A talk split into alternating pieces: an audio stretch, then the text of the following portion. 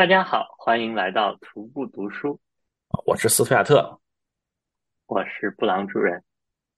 那今天轮到司徒来给我们介绍一本书了。嗯，介绍一本我去年看过的书啊，最近没看什么书啊，最近没看什么书，就搜寻一下过去看的书有没有什么值得推荐的啊。我要推荐一本去年看过的书，嗯，这本书也是一个还比较有名的书啊，没有得过什么大奖，但是一个也是很多地方推荐的书啊。这本书叫做《Asian American Histories of the United States》，啊，就是呃亚裔美国人的美国历史，嗯，大概是这么一本书。但注意，注意这个 histories 是个复数啊！我第一次看的时候并没有注意这件事儿啊。history 就是 history 嘛，为什么是 histories？就是他故意用的复数。那这个复数是为了说明大家的各自的经历不同，还是？嗯，对，他就是他说明各自呃有非常复杂的不一样的历史啊，所以他他就是说，虽然是呃亚裔会有这么一个。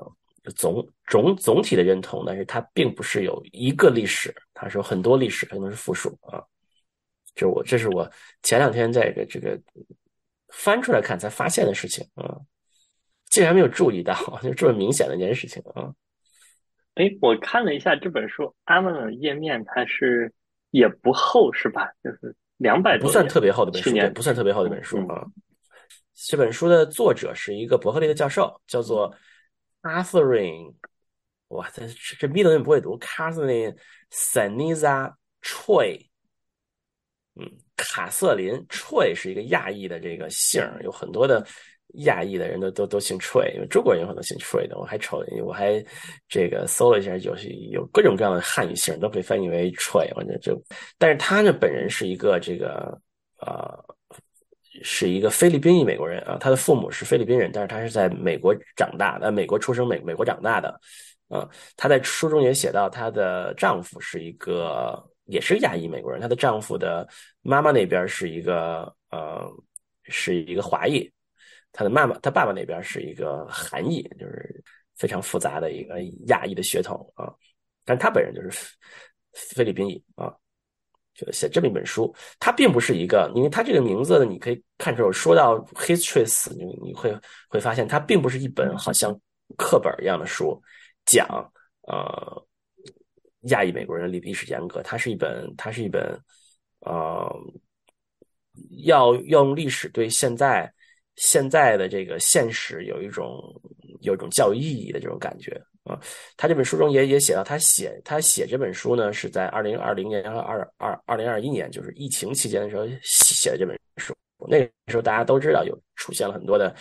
仇恨亚裔的这个情况，对吧？那时候也和这个新冠有关系，是吧？有很多仇恨亚裔的情况，有很多呃各种各样的这个针对亚裔的暴力啊，这样这样。所以，所以他这本书是呃，他是充满。感情的写的一本书，啊，你可以看看这本书，你可以看到它是有一种一种就是非常非常就是不能说愤怒吧，就是情感很深的这么一一本书，呃，你可以感觉到它有那种那种比较深的这种这种这种情感，这种这种撕裂感在里面，啊，就就可能就可能就是因为这个，我一直好像有一种印象，就是他是一个记者写的。哦，我前两天查才发现，哦，他是个教授啊，他研究就是这个啊，他既然研究这个能够写书写的这么亢奋，我还觉得很惊讶的啊。我发现我写的是我我介绍的书大部分都是教授写的，有没有发现？好像上次还是上次也是一个伯克利的教授？呃，你说对对那个。呃，阿斯伯格的孩子，对，那个也是个教授啊。那个圣圣经那本也是啊，那两本都是教授写的啊。呃，是有相当多的、相当多的教教授写的啊。就说到这本书，我刚才有一个问题啊，就是嗯，因为他也在他在伯克利也都是跟司徒一样在湾区，那那个时候你有没有感受？就是你在生活中有没有感受到这种对对亚裔的？我们就不太出门，所以感觉不太到啊。所以我我我这人神经比较大条，我一直就是说不太能感觉到这些这这这这些事儿。嗯，但是你可以看到，就是嗯伯克利还还是比较离欧克兰也比较近嘛，比较繁华一点，跟不太一样嘛，对不对？另外，它里面也提到亚裔的女性可能和亚裔的男性的这个这个经历可能又不太一样。嗯，另外，我们作为移民，就我我还是中国人，是吧？我作为一个外国人在这儿，和和他像他们这种就是在美国出生、美国长大的这个感觉，可能就又不一样，对吧？就是说，你看很多媒体报道里面，你可以说那些美国长大的人，他们特别怕你问一句话，是吧？就是 Where are you from？是吧？他们非常怕你用你你问你你问这句话，对吧？呃，那当然当然。更恨的一句话就是 "Where are you originally from？" 就就就他们会非常怕这句话，但是我是不怕的，对吧？I'm from China，对吧？我是个中国人，我是不怕的，对吧？所以就是说，他这他们这些在美国出生、美国长大的这些亚裔美国人，和我们这些相当于在在这儿的外国人，这些旅居美国的外国人，他们针对于这些呃别人不同人看法的这个这个感觉又不一样，是吧？嗯，有的时候我就会觉得，会想到我们的孩子嘛。虽然我还是中国人，但是我的孩子是美国人，对吧？中国跟他也没有任何关系，他没有回过中国啊，是吧？嗯，你就会觉得他们，他们长大以后问 Where are you from？这就是一个也是很尴尬的事情，是吧？嗯，所以，所以他们可能就就就又不太一样啊。嗯，对，说这这本书，这本书呢，它。它的写法很有意思啊，这本书的写法很有意思，它是一个倒叙写的，它分八章，嗯，它分八章，加加上一个结局，嗯，第一章是二二零二零年，第二章是二零七五呃一九七五年，然后一九一九六八年，一九六五年，就是倒回去写的，一直到多少年？一直到到它的结结尾是一八六九年，就它并不是历史严格，就是他在讲几个。不同的历史时间和这些一个族群发生的事，这个也是我我昨天才发现的事情。就是说，它每一章其实是写一个不同的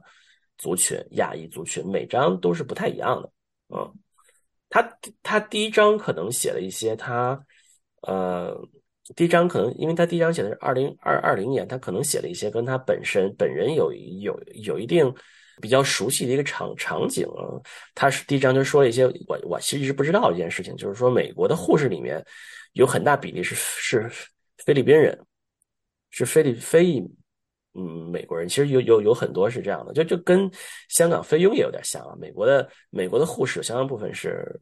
菲律宾人，这我不太不太知道。然后呢，在这个新冠肺炎期间，菲律宾裔的这个。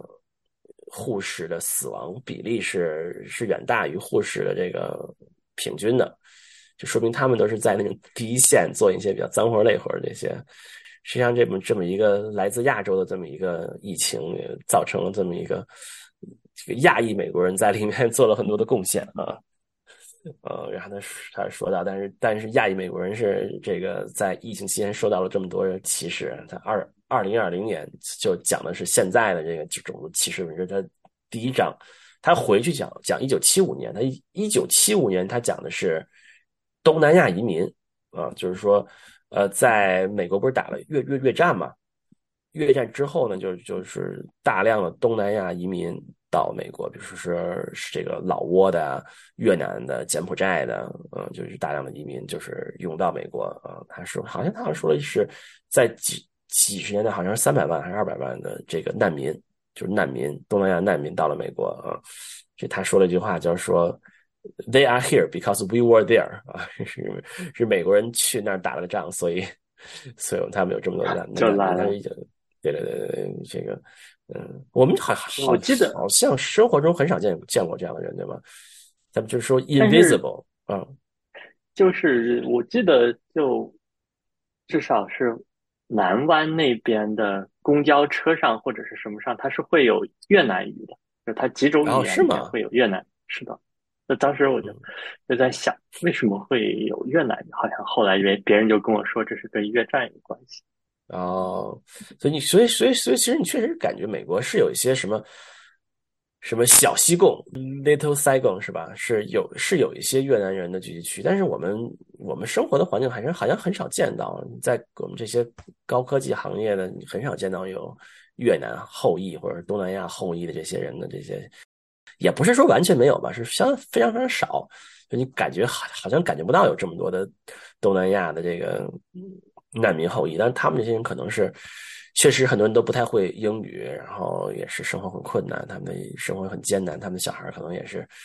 这个也也也也也很困难啊。不说这么多了，反正第二章我们先大概说一下这些章是说什么。第二章是讲的是这些东南亚裔的移民，第三章讲的是亚裔这个词儿是怎么怎么来的啊。他这个作者做了一个研究，认为亚裔这个词是一九六八年的时候一个两个伯克利的研究生创造词语，叫 Asian America 是一九六八年两个伯克利的研究生发明的啊。他们用来呃团结这些来自亚洲的这些这这些种族啊。呃，那那两个研究生是亚裔，好像是亚裔，一个嗯，两个都是都是亚裔，就是他们希望能够团结亚裔啊，因为在此之前，嗯，没有一个完完全的一个认同，就是中国人就是华裔就是华裔，日本人就就是日本人啊，韩韩裔就是含义，大家都不觉得我们是一个有任何一个认同能够让大家这个放在一起啊。然后他说：“这个东这个西方人有的时候称呼这些人叫什么叫 Oriental，东方人啊啊。另外还有一个词就是就是就是就是就有点种族啊，就是黄种人，或者或者或者是蒙古人，现在被认为是这个伪科学的一个人种论啊，黄种人啊，就是他们两个研究生需要创造一个一个认同，而而不使用这种过去这种比较有问题的认同感，是东方人或者黄种人，所以他们。”他们创造了一个词叫 Asian American 啊，就是强调他是美国人啊，他的美国性啊，强调你的祖先来源是 Asian 啊啊，这个词你知道现在其实是我们就很多人会承认这种认同啊，亚裔的这这个词认同等于相当成功吧？就相当于对，就他肯定是这个，他肯定是参考了 African American 这个词的这个这个使用，所以他采用了这个 Asian American。我觉得这个词是非常成功的。嗯，他当然，他这本书里面也也说到，就是说，这个词这个认同是有意义的，因为虽然我们这些人不同人，中国人、中国人、日本人、韩国人，还是这些老挝人、柬埔寨人、韩国人、菲律宾人，虽然是一个完印度人，那是吧？完完全全不同的来源，有有有种不同的文化，但是有一些共同地点的是什么呢？主要就是我们都都受过类似的歧视啊。都会受到类似的种族歧视啊，就会会受到一个类似的待遇啊。可能现在可能比一百年前要好很多了，但是呃，也不能说完全没有了。就是，但是我们会会受到类似的这么一种就他者的待遇啊。所以是是是这一点把大家团结在一起啊，该是是是这么一种感觉啊。虽然大家可能有的有的时候也觉得就是一个非常广的一个。一个群体是吧？也不不光是说这个族群差的比较远，就在族群内部，你是福建的非法移民，和你来美国上学，然后留留在这儿工作的人，或者是你的这个叫什么 EB five 移民那些富人是吧？大家生活的这个都是不一样的一个不一样的一个一个环境，不一样的一种感觉，就就算是华人也不一样，对吧？啊，就是，呃，是一个非常复杂的环境，但是呢，就是说，但是这个认同呢，还是一个非常成功的一个一个塑造。嗯，他说这是一个他的第三章，他说他的前三章叫做啊暴力 （violence） 啊，然后三章叫做 erasure，就是说后面三章叫做就是擦擦拭掉，就他在说。美国人是把亚裔的历历史是擦拭掉的，就是不讲，是有点温柔，感觉是那种抹去、抹去、抹消啊，对，清除掉的这种啊，对，抹消掉啊，就是，但是我也没有没有太看出来为为什么是抹消掉。他的下一章是一九六五年，说的是啊，说的是菲律宾的那个农民和呃进行了一些罢工还是什么的啊。我这章居然没有什么印象，然后，然后第五章说的是，嗯，说的是一些，呃，在朝鲜战争之之之后，有大批的这些，嗯，收养的这些，对收养这些移民，很很多来，他会变成了一个叫做 mix race，就是他会混血，有很多的亚裔的混血在呃朝鲜战争之后在美国待着啊。然后他是说的，一九四一四二年，他他说到了这个日裔集中营，讲的是日裔集中营的事情，嗯，这可能我们现在已经比较了解了啊，就就就就不说了，就是二战过程中。因为美国和日日本打嘛，所以所以美国人把所有的日裔，包括出生在美国的人，全部赶到了一些非常荒凉的地方，让他们这个生活在那个地方啊。这个，呃，那个时候这个地方比较残酷的时候，就感觉，嗯，就不肯定不是像希特勒那个纳粹集中营的把你杀掉了，就说，但是但是说他就是把你让你强制迁到那个。比较荒的地方地方生活，没有没有什么，就是说身体迫害啊，什么老虎凳啊，没有，就是隔离啊，相当于前几年那种隔离，集中隔离，隔离在那儿啊，对啊。那这也是挺没有道理的嘛，对吧？人家跟日本有啥关系是吧？让让让让你就离开家迁到一个什么别的地儿住是吧？这个也没什么道理是吧？嗯。然后他写了一一九一九年。一些韩裔美国人，大大家都知道，一九一九年已经是韩国、朝鲜已经成了日本的殖民地了，已经完全沦为日本殖民地了。就日本实际上就吞并了朝鲜啊。那个时候，一些韩裔的人在美国这个提出韩国独立啊，韩国独立的一些事情啊，他讲到了这这样这样的这件事情。然后他说到了一九最最后一章，他讲到了一一八七九七五年，他终于讲了。讲到了我们华人的事儿啊，最后一章讲到我们华人事儿，但是他并没有讲我们通通常喜欢讲的，比如说一八八二年的排华法案呀，比如说像什么修铁路的那个怎么样啊，什么什么那时候被迫害呀，怎么怎么着，他他的角度是一一八七五年，他讲的是一个叫 Page Act，Page Act 一个法案，美国一个法案，这个法案是是跟明。这个文字写的有点有点这个冠冕堂皇啊，说要在移民过程中要审查有没有道德败坏、风俗败坏的人，如果有的话要禁止入境，就这么一个法案。嗯，但实际实施呢，实际上就是说所有的所有的华人妇女、华华人女性，就都要被受到是你是不是妓女的审视。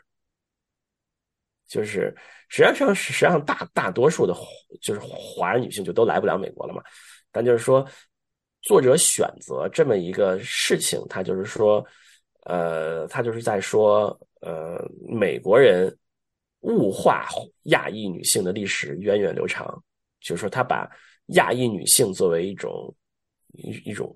物物化啊，物体化一样，就是你是一个妓女，就是你对于你对于这个。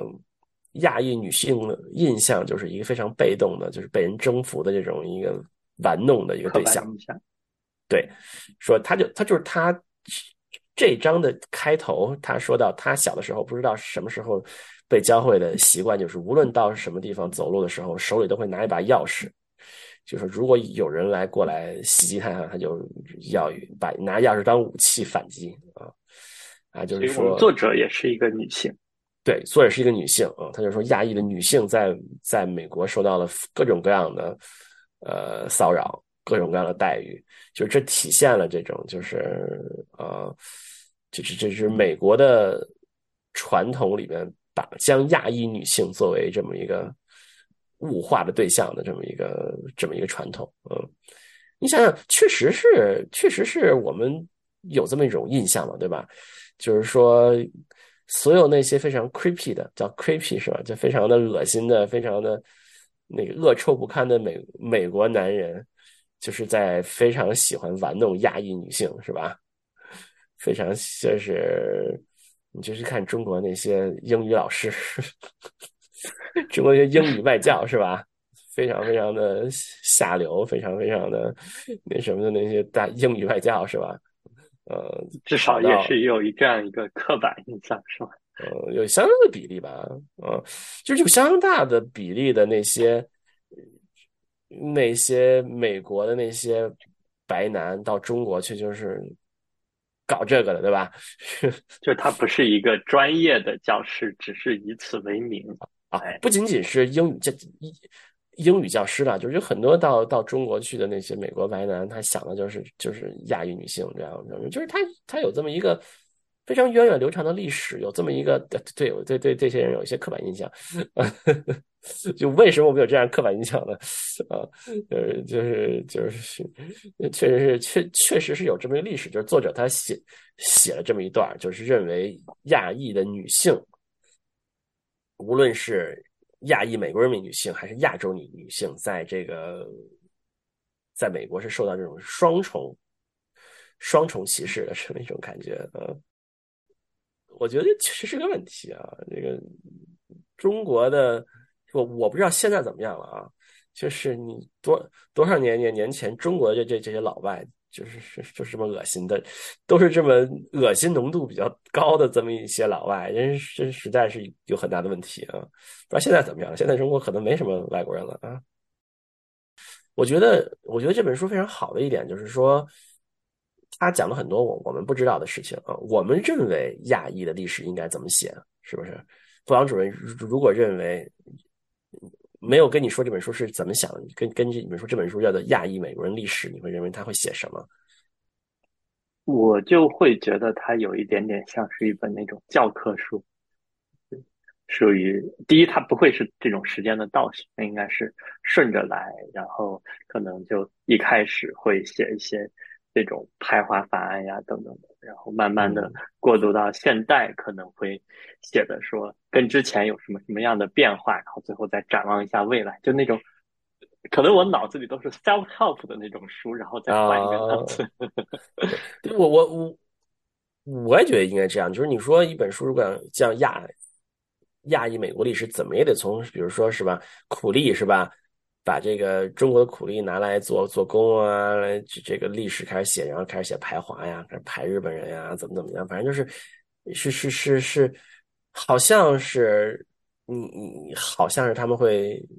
好像亚裔这个认同会从一开始就有一样的，但这件事是没有的，对吧？就是但是但这本书的有意思就是他他讲了很多我们不知道的事情啊，讲了很多我们东南亚的历史，呃，东南亚裔的，讲菲律宾裔的。包括他在，包括他在讲韩裔的事情，我我们也都不知道，对吧？所以，所以他说了很多的这个，嗯，我们并不太了解的一个历史，嗯，是呃，我我们比如说亚裔，就像他说的，亚裔这个认同是有还是有它的意义的，是吧？我们我们面临着类似的挑战，我们面面临着类似的在美国如何。如何取得这个身份认同的这个问题了？只能说我们了，嗯，就是美国的亚裔吧，他们有一些类似的类似的问题啊。我在想，如果我我们家娃以后会怎么样啊？呃呃，还是有它的有它的意义。但是我就是意义的同时，就是我们应该了解到底这个这个认同下面的这些人，他们是。有什么样的故事，有什么样的历史，觉得这是非常的、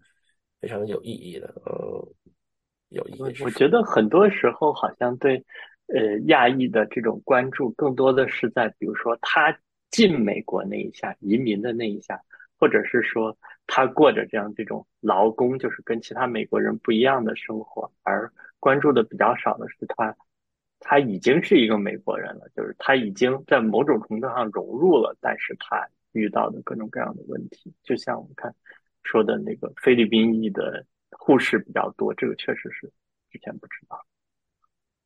嗯，我觉得就我们可能是因为我们是算移民嘛，对吧？我们是外国人嘛，所以我们可能一说到亚裔美国人，可能想到的移民故事是很多的。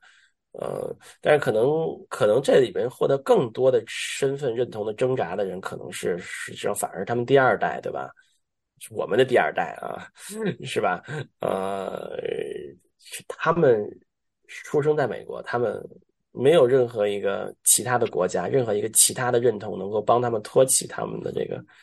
这个心理世界，所以他们可能就会会更困难一些，对吧？嗯。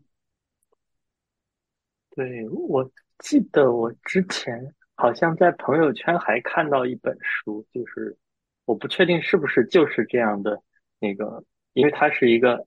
它的那个亚马逊的分类叫 Asian American，然后有一个还有这么一分类，应该是一个华裔写的，对。然后那个书叫 Stay True，好像是就是朋友圈有朋友分享说看到这本书感触很多，就是应该就是写亚裔的那种。嗯嗯，这这本书在。呃，八章之后还有一个结尾章 conclusion，他又写了中国人，他可能不想弄弄两章都写中国人，所以他就把它变变成了一个结尾章啊。他写的是一八六九年，啊，这个写到了当时修公路，修第一个这个呃穿过美国大陆的公路啊。然后当然大家知道里面有很多很多的中国劳工嘛。美国那时候修铁路有很多很多中国劳工，有很多人都死在了那个修铁路的那个历历史上。然后最后呢，他拍一张照片啊，这个什么人来修铁路？那张照片那个时候有照片在拍那张照片的时候，让所有的这个中国劳工全部都走开。就那张照片里面一张一个中国人也没有啊。就是他他之所以把把这件事情放在结尾，就是他想。用这这这这这件事情象征了在美国历史上对于亚裔历史这种抹去这个亚裔人对于美国历史的贡献的这么一个一个传统，就是亚裔好像是一个是一个不存在的种族，好好像什么事情都没有做过啊，抹杀了这些所有这些亚裔这些人做的事情，嗯嗯，就是他想这个呃。体现体现到体现到这么一件事情，说是我们现在，所以他认为写这本书的意义就是，就是在这个时候非常及时的要要教育美国人知知道亚裔美国人的这个历史啊。这件事情确实是确实是这样吗？就是说美国，比方中国劳工在美国那时候那个时候扩张的过程中发挥了这么大的作用，做出了这么大的牺牲，但这个长期以来是是就就就是不太提的嘛，对吧？那我们知道比较多嘛，因为我们是中国人，我们我们都会说什么呃，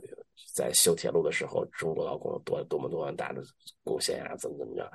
却得到了排华法案呀，这块什么是吧？但是可能在美国人的历史上，确实是不太长期来都是不太提这件事情的嗯。哎，那些劳工后来是他就留留在美国了，他们就他们的后来是什么样？这个好像有一些是留在美国了。就是就是说，好像一八八二年排华法案以后，就就不让中国人来了嘛，中国人几乎就来不了了。但是那些人好好像有一些是是留留留在美国，好像后来有一些这个获得公民又有一些困难什么什么之类的，反正是有一些留留在美国的，嗯。但是，一一一直到一八八二年排华法案突然突然就中断了，这这这这这些人就就没有办法那个来来到美国了，就是很多很多年之后才有中国人在后面。另外有一个问题就是说，他们这些人本来就是就是苦力来的嘛，就就没有带老婆，他们就就很多人就打打算挣一片钱回去的，淘一片金金去，但没有留留在后，没有留下后代啊，还遇到了这个一九一八七五年就是 Page Act 就不让中国女的来，中国女的来不了啊，然后那他们他们那些很多本来就没有带老婆，所以这些人很多人就是没有留到没有留下什么后代嘛。而且也是一个，也是一个不胜唏嘘的事情啊。你 Page Act 的背景到底是什么？他为什么要有这样的一个法案来出他们，呃，他们对于亚裔人偏见由来已久吧？就是他们对于，呃，中国的女的都是。都是妓女，这个这个偏见那个时候就已经有了。就对于那个时候，对于这些中国人聚集区，就是就是就是这么一些印象。嗯，但是你你可能也不能说，就是说中国中国女性那时候，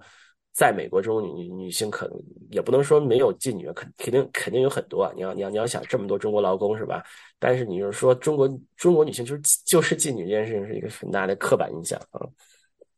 嗯然后那个时候，这个对于中国的劳工的这个描述，就是都是那个，你看那那个时候的画都是这个大通铺，然后下面画画了很多老鼠，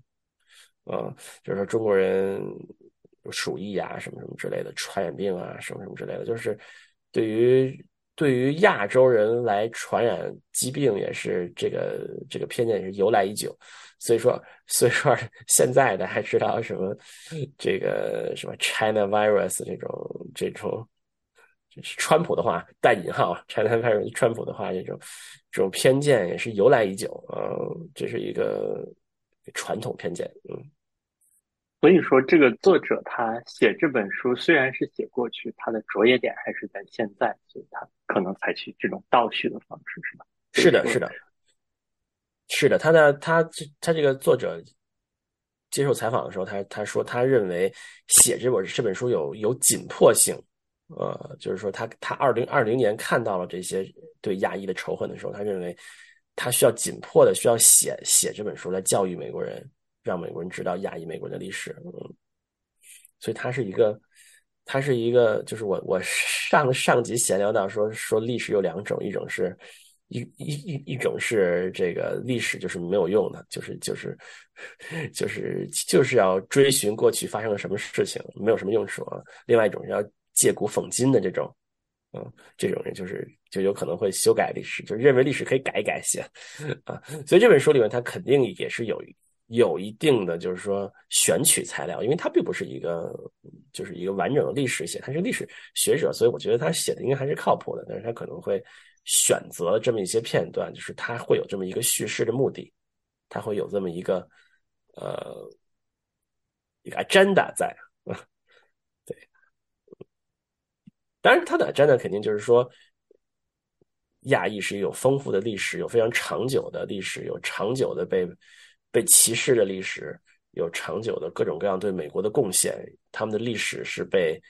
抹去的，长期来讲被抹去的。他就他可能这么是一条是一条主旨，他在讲这件事情。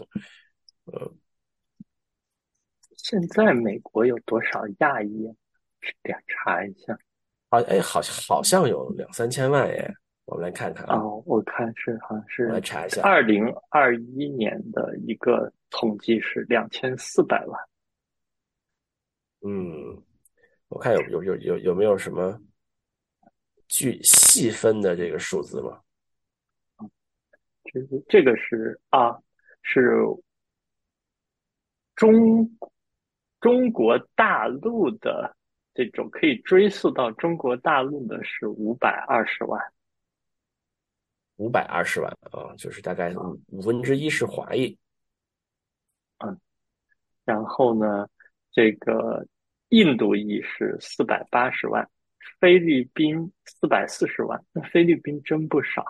哦，看了，我看这个，看这个，啊，呃，华人百分之二十四，印印度人百分之二十一，菲律宾裔百分之十九，越南裔百分之十。韩裔百分之九，日本百分之七，其他加起来百分之十五。对，加上越南、韩裔、日裔，这些都是一百万人以上，那确实是不是一个很小的数字？因为有些国家也就几百万人。对，实际上实实际上应该是一个相当相当的广阔的氛围啊，就是包括这个华裔按照这个统计，华裔是最大的，也只有百分之二十四，所有亚裔的百分之二十四啊，是非常非常广阔的一个范围。我有一个问题，这些是它会包括西亚，比如伊朗人，或者是比如说哈萨克斯坦这种，它会算？好像一般不会，Asia America 好像一般不包括 Middle East 啊，那些就会算 Middle East，所以它只是仅限于东亚、东南亚，包括南亚、印度算南亚。对，像中亚好像也不太算，对吧？而他们还有，他们还有一个别的印度一一个一个认同，他们认同比较多，他们认同叫 Muslim，穆斯林啊，他们还有一个认同叫做，就是西亚还有还有很多人有一个认同叫做阿拉伯人，反正他们认同认认同比较多，我们认同比较少，我们认同就是一个华人还是这个亚裔啊，所以亚裔亚裔这个词其实我我十几年前才听说。不知道不知道你们什么时候听听过这个词儿了？我就记得以前好像都不会说 Asian American，但是就你到美国要填什么表格，就会有一个种族嘛，然后种族经常就是比如 Hispanic，然后现在就是 Asian，对 Asian，嗯，一什么，所以就是，但是把 Asian 跟 American 放在一起的还是比较靠后，听说的。嗯，对。哎，据说英国叫 American，叫 America，就就美国叫 Chinese American，American 都在后面。据说英国都是放在前面的。比比如说华人，英国的华人叫英籍华人，叫叫做啊 British Chinese。British Chinese，其实对，其实是叫 British Chinese 啊，美国叫做 Chinese American。当然，这个是体现出他是首先他是美国人，呃，是有一个这个希望有一个包容的包容包容的包容包容的一个态度啊。嗯，毕竟美国还是一个出生公民权的国家，欧洲的大部分国家应该都不是。欧洲的这个种族概念跟美国有点不太一样啊。呃，你你有没有看过一个 Trevor Noah 的一个一个一个片子？就是他他在那儿怼法国大使，就是那个背景是他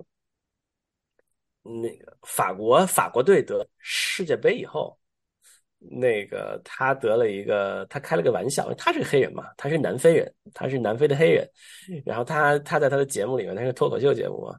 呃，那个这个开了个玩笑，是说，你看这是个非洲人的胜利，是个是 Africa 是吧？就就在就就这样说，法国里面其实都是黑人嘛，然后就被法国这个大使写了写了封信，骂了一通，说这个不是这样，这这些人都是法国人，什么什么什么什么什么之类，骂了一通，不是非洲人，是法国人，然后这个这个。呃，他就回怼了一通，说这个这个为什么不能是 both？是不能，我我既是非洲人又是法国人，为什么不可以？啊，这个说什么？你可以看那个视视频里面有什么？有一个什么法国有一个小孩爬到阳台上快掉下来，有一个黑人徒手爬上窗子把那个小孩怎么着救下来？然后他们就说啊，这是是他就是他也是一个我们法国人，怎么怎么怎么着？就是说你这个小孩突上去，你就是你就是法国人。如果万一你想他不小心把他掉下来怎么办呢？那就变变成了什么？你是非洲人是吧？呃，就是为什么不能是这个 both？就不能不能既是法国人，又是既有法国认同，又有非洲认同？为什么不可以这样啊？嗯，对，这个这个法国人好像是没有这样的观念，就是欧洲人对于种族的观念好像并并不是这样。美国人好像美国的种族观念好好像是比较比较接受这种就是这种这种认同，就是说。Chinese American，就是说你你既可以接受你的这个华人认同，你又你又是美国人，嗯，是这么一种感觉。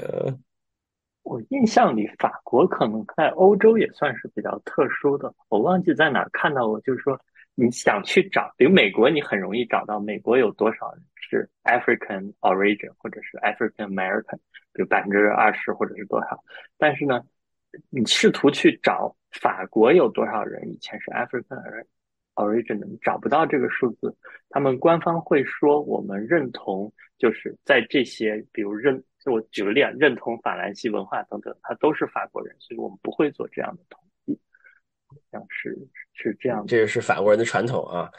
呃，这个这个我就记得 t r a v e l 还这个讽刺了一通，说这个这个这个。大使给他写写写写信说，这个就这么多黑人，体现了我我我我我们法国的这个包容，我们法国多元和包容。他说，在我看来，这是体现你们法国法国的这个殖民殖帝国主义殖民地。呃，你会说，你看，你看这些球员，你看都是在哪儿啊？都是阿尔及利亚，什么什么，还还有哪儿来着？哎，为什么都是这几个国家？是巧合吗？是 呃，这个讽刺了一通啊。哎，我说一个冷知识啊，就是法国虽然没有出生公民权，但是。如果他的这个出生的小孩子的双亲至少有一个是在法国出生的，这个小孩就是法国可以获得这么神奇？对对，所以父亲就是他们父母是在法国出生就可以，但是本人出生不可以。对，父母不一定要是法国人，但父母如果在法国出生，那他就他也他就是法国人。他也哦，他也得他也得在法国出生才行。哦，这这还是比较复杂的啊。所以他需要有两代的这个在法国法国出生才可以。嗯，对。哎，布朗主任知道为什么当当时美国在美国出生要是公民吗？可以是可以是公民吗？好像跟美国宪法有点关系，但我不知道具体是为什么。啊啊，是是是是这样的啊，这这个在美美国人可能就是常识了，中国人可能是不知道那时候。解放黑奴嘛，对吧？就解放黑黑奴嘛，就是林肯废奴之后，这黑人很多人都是说运来的嘛，黑奴嘛，怎么能够保证这些人有美国的公民权呢？他们就有什么理由认为让他们都是都是公民权呢？就是所以他们就定了一个，就就修了宪法，就是说在美国出生的都是美国人。嗯，这些黑人就是多少以以后嘛，一一七几几年。就是运到美国的那些、那些、那些他们的后代，就是都是在美国出生的嘛，他们就都是美国人了，是保证那些黑人的他们的公民权。嗯，你你这么一说，其实国籍本身就是一个挺现代的东西吧？我觉得在很多国家，可能一八几几年还没有国籍这个概念。不知道啊，也可能有吧。所以有一些这个，就是保守派认为。这个事儿已经过时了，就是说，这个在美这个出生的公民权这件事情，在美国已经过时了，不存在不存在这个问题，所以黑人家都是都是美国人，所以所以应该废了啊，所以他们也就是就是这样。但我觉得还是有一定，就是说这还是有一定意义的，就是说，因为毕竟毕竟还有一些就是非法移民的小孩在在这出生了什么之类的，对吧？那个他们他们怎么办，对吧？一些。到美国撕了护照扔海里是吧？他们那边结了婚生了孩子生了小孩在这儿，那他们他们的小孩怎么算呀？嗯，跑到中国去嘛是吧？我觉得这还是有现实的意义的，对吧？嗯，那些人出生在美国，他就是美国人对吧？出生生在美国，美国出生，美国长长大，他们他们父母可能连父母这个这个这个护照都是扔到海里了是吧？所以我觉得还是依然还是有一定的意义的。我觉得这同样道理还是有还是有一定意义的。觉得这个有点有点，有点扯，有点远了啊！但是这个对美国的这个，嗯，怎么说的好像美国的种子种的很好一样。美国依然有很多的对亚裔的歧视源远流长。就是我们说的这本书里面，就是在想对于对于亚裔历史的这种这种叫什么擦拭是吧？对于就亚裔美国人成为一种看不见的民族，看不见的民族，然后这个。Invisible race 是吧？然后受到各种各样、各种各样的偏见、各种各样的歧视啊，有这样的历史啊，所以这本书非常值得一看啊。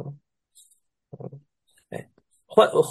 话说，我看这本书的时候，我这个我前天听这个听了一个播客，专门找了一个这个接受采访，这个作者他们提到了这个，呃，这书上好像没有提到，讨论到一个问题，就是说，你听说我们没听说过？呃，有有有这么一件事，就就管华人叫做 model minority，就是模范。听说过。嗯，然后就是什么又刻苦又什么就是成绩比较好，然后怎么怎么样。嗯，就是大概意思就是就就是说那个华人怎么很努力嘛，对吧？闷头肯干，然后就有很多的，就是。是吧？就是就很富有嘛，这不是很富有嘛，就就很成功嘛，自食其力嘛，就成为了一个 model，应该就是 model，就是交很多税，然后又不像黑人那样整天发声，是吧？那种感觉。对对对对对，exactly，你最后这句话说的非常对。然后说他们讨论的这么一个问题，就是说这个这个这个时候这这个词儿是什么时候开始的？就是一一九六六年。第一次提出这个概念啊，大家知道，一九六六年是什么时候？黑人民民权运动的时候啊，他们就是就是故意翻这件事情说来，对吧？就是就就就就就是来反衬黑人啊，所以什么时候？所以比较敏感的人就是会会比较反对这个 model minority 这种说法。很多这个学者也都会这个也都会这个反驳这种说法，或者说是什么什么什么之类的啊。啊，反正这这种词，你知道这种词的这种这种历史的时候，你会会觉得这种词就应该就是反对他们使用这种词，对吧？啊，这个不管是不是事实啦，就是他们说这个词的时候，他们也估计那些人也没有也没有调研过，是吧？他们就他们就看到几个华人可能是勤勤恳恳工作，他们就怎么怎么样自食其力了，是吧？但是他们这也是一种就是说刻板印象，对吧？华人也各种各样，也不一样，对吧？是，所以，所以我觉得我们非也确实应该应该警惕这种，就是就是他就就是作者认为这是就是分化，就是他分化少数族裔的一个目的，就是就是分而治之，是吧？你们不一样，你们都不一样，你是这个，你这个，嗯，而而相反，应该做到的是，我们这些少数族裔应该是应该做到更最大程度上团结。就算不团结，也也大家也不应该就是有矛盾，对吧？就是，他昨昨昨天我听的节目还讨论了很多非裔和亚裔的关系的问题，就是非裔和亚裔有的时候会有会有一些张力，很多时候张力是这种就是白人就是种族主义者挑拨的，有的时候可能是他有一些这个本身的张力，就是这这个作作者可能是他有一些沾的，就是他并没有说这些本身的张力的问题嘛。嗯，呃，说，但是我们最最多时候呢，我们我们都是少数族裔，我们还是应该做到更更最最大程度的团结，是吧？嗯，这样很不容易。哎，据说，据说啊，就我看我看另外一本书上，据说在早期的时候，黑人和华人就是有一定矛盾的，因为最开始的时候，但这个和黑人没关系了，和华人也没有关系了，就说最开始的时候，他们为什么？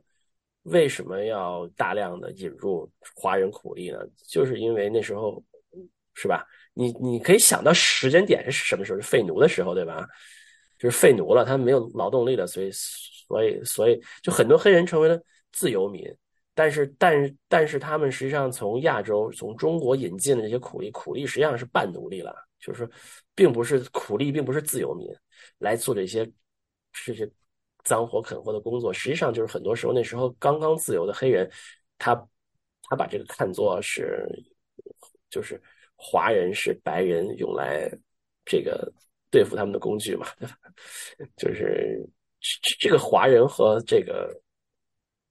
非裔的张力从就是一直都有，嗯，所以说也是一个源远流流长的传统，但是。嗯，就像作作者说的，我们其实能看到更多团结的理由，不能看到更多的是对立的理由，是吧？嗯，就是这个作者的呃沾的，作者有有一定的沾的，就是就他肯定是隐藏了一部分历史是没有谈的。比如说，你从别的书上你会就就就就会看到那个时候，那个时候，比如一百一一八六几年的时候，实际上黑人是黑人团体是比是是是更多的黑人团体是。是是是排华的，嗯，但白人也也排华，白人也排华，就是都都都排华，呃，但是他们也是排华的，嗯，就是并没有那么团结，嗯，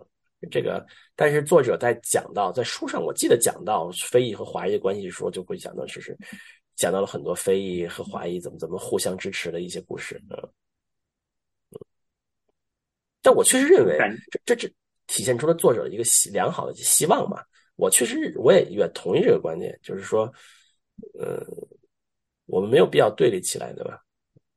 我们都是少数族裔，黑人百分之多少？百分之十，百分之十几，对吧？亚裔一共百分之几？大百分之三，是吧？差不多。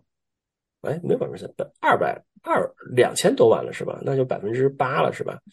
就但是相对来讲都是少数族裔，对吧？嗯，我们没有必要少数族裔斗来斗去的为一点鸡毛蒜皮的小事儿，嗯，嗯，就是大概就是这么一个，对，大概这个就回到这本书，我觉得这本书还是非常非常值得看的一本书，嗯，特别是他讲适合什么样的读者？哎，他适合在是喜欢在美国生活的人，嗯，要移民美国的人，或者说已经在美国的人，嗯，特别是在。呃，有了美国的娃的人，有了美国人娃的人啊，非常的适合读一读。因为在中国，在中国人适合不适合读这本书呢？其实有有点不太适合，就是他们对于这个这个历史的这种感觉可能会有有有点陌生，可能会不太适合。但在美国的中国人可能是非常适合读这本书的。或者就是在中国，希望能有对这种社会啊、种族问题有一些不一样的这种观点、不一样的角度，想有所了解的。哎，喜欢黑美国的，嗯，值得看一看。啊，喜欢骂美国的啊，对你凭什么批评我们新疆问题呢？你们美国的屁股也不干净。来，你看这本书上怎么写的啊？也可以去看一看这本书。对。